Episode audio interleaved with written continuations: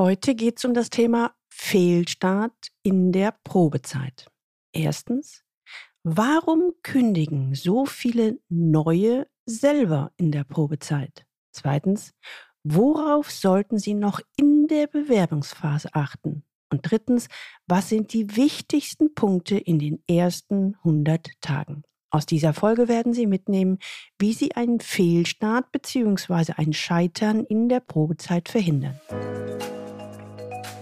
Willkommen zu meinem Podcast Leben an der Spitze. Für erfolgreiche Könner im C-Level, Geschäftsführer, Vorstände und die, die es werden wollen. Ich bin Gudrun Happig und unterstütze C-Levels, noch erfolgreicher zu werden, zu sein und zu bleiben, ohne sich zu verbiegen, damit sie im C-Level richtig durchstarten. Leben an der Spitze, im C-Level erleben wovon sie schon immer geträumt haben.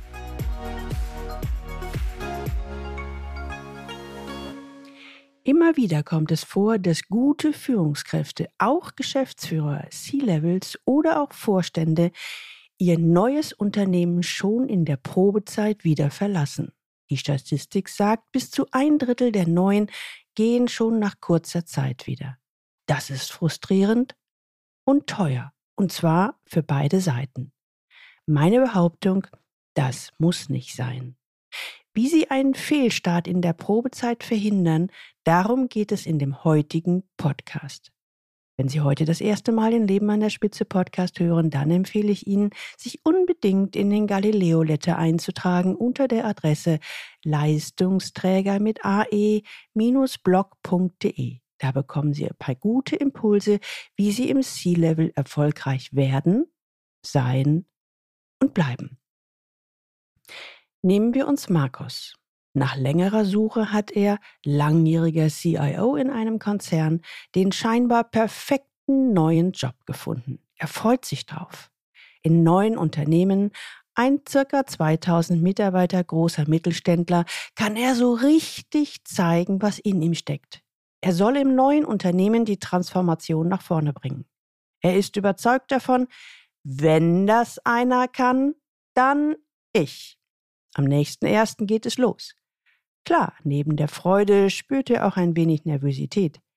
Das wird schon, beruhigt er sich selbst. Vier Monate später nimmt er Kontakt zu mir auf. Frau Happig, ich bin für Veränderung eingestellt worden aber keiner wollte sich wirklich verändern. Das muss ich mir nicht antun. Das habe ich nicht nötig. Er redet sich seine ganze Wut und Enttäuschung von der Seele. Er gesteht, ich habe noch innerhalb der Probezeit gekündigt. Er hat nichts Neues oder eine andere Position in petto. Aber das war nicht mehr auszuhalten. Dann schiebt er noch nach, die haben mir falsche Versprechungen gemacht. Die haben mich angelogen. Markus ist kein Einzelfall. Ich höre solche Aussagen in letzter Zeit häufiger oder lese es in den LinkedIn-Nachrichten, die mich erreichen. Klar, ich kann die Wut und die Enttäuschung verstehen. Heute möchte ich allerdings mit Ihnen einmal beleuchten, wie Sie selbst einen Fehlstart in der Probezeit verhindern können. Mal unabhängig davon, dass es auch immer mehr Leute gibt, die die rote Karte vom Unternehmen erhalten. Doch das ist dann Thema in einem anderen Podcast.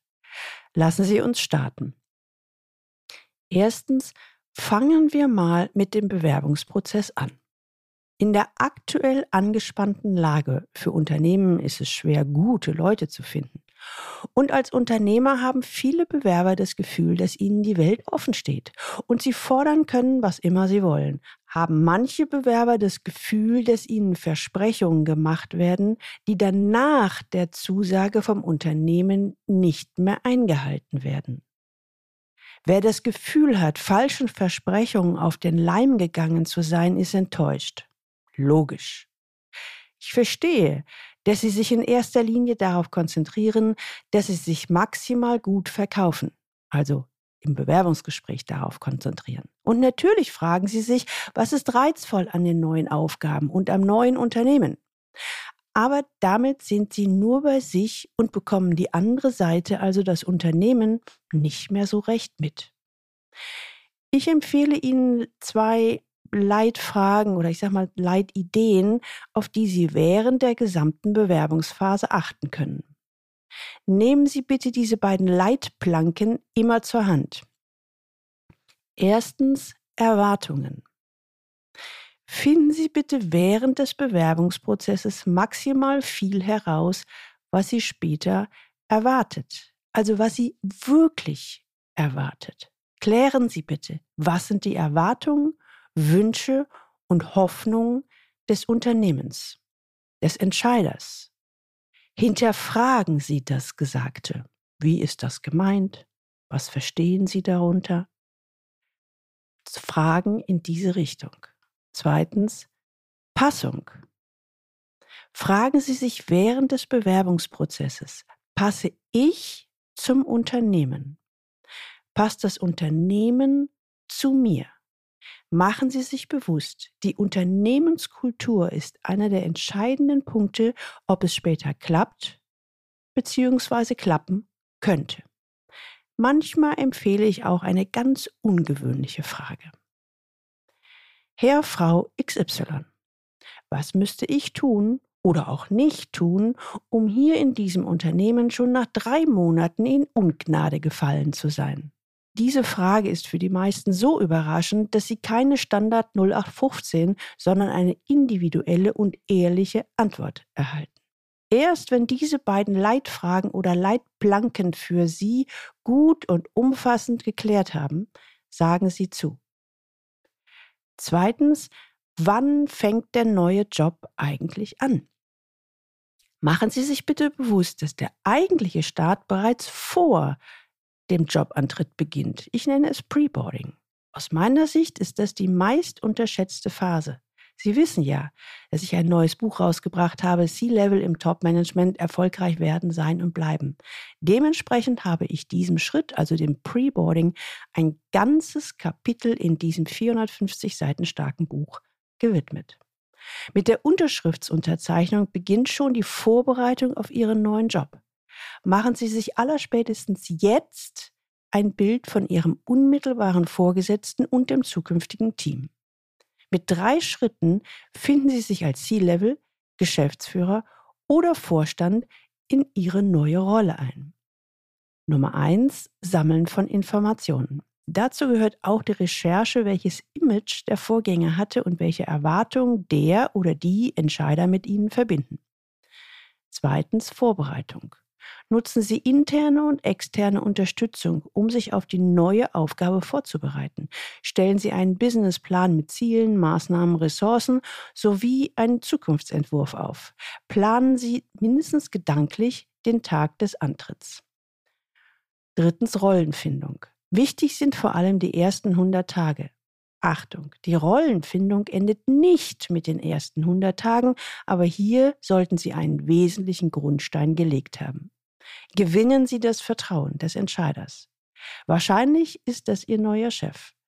Gewinnen Sie das Vertrauen der Mitarbeiter, mindestens Ihrer Directs, und setzen Sie auf deren Motivation und Kompetenz, um ein leistungsfähiges Team aufzubauen.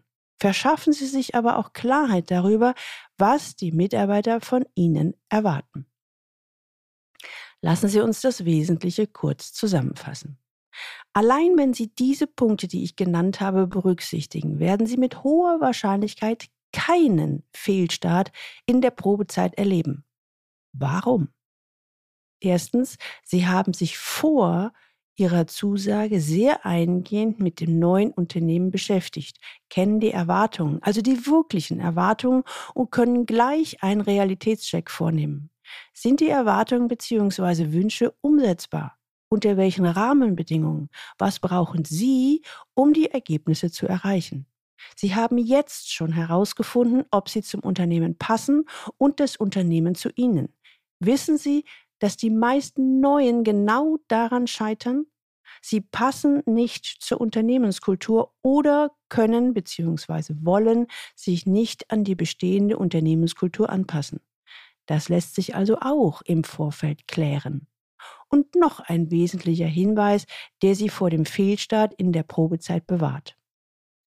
Geben Sie bitte auch ein realistisches Bild von sich selbst. Ja, auch das lese ich immer wieder. Die Selbstüberschätzung der Bewerber. Denn auch hier wird so manches versprochen, was man nachher nicht halten kann. Und wenn es so ist, dann zieht das Unternehmen die Reißleine. Das wollen Sie doch auch nicht, oder?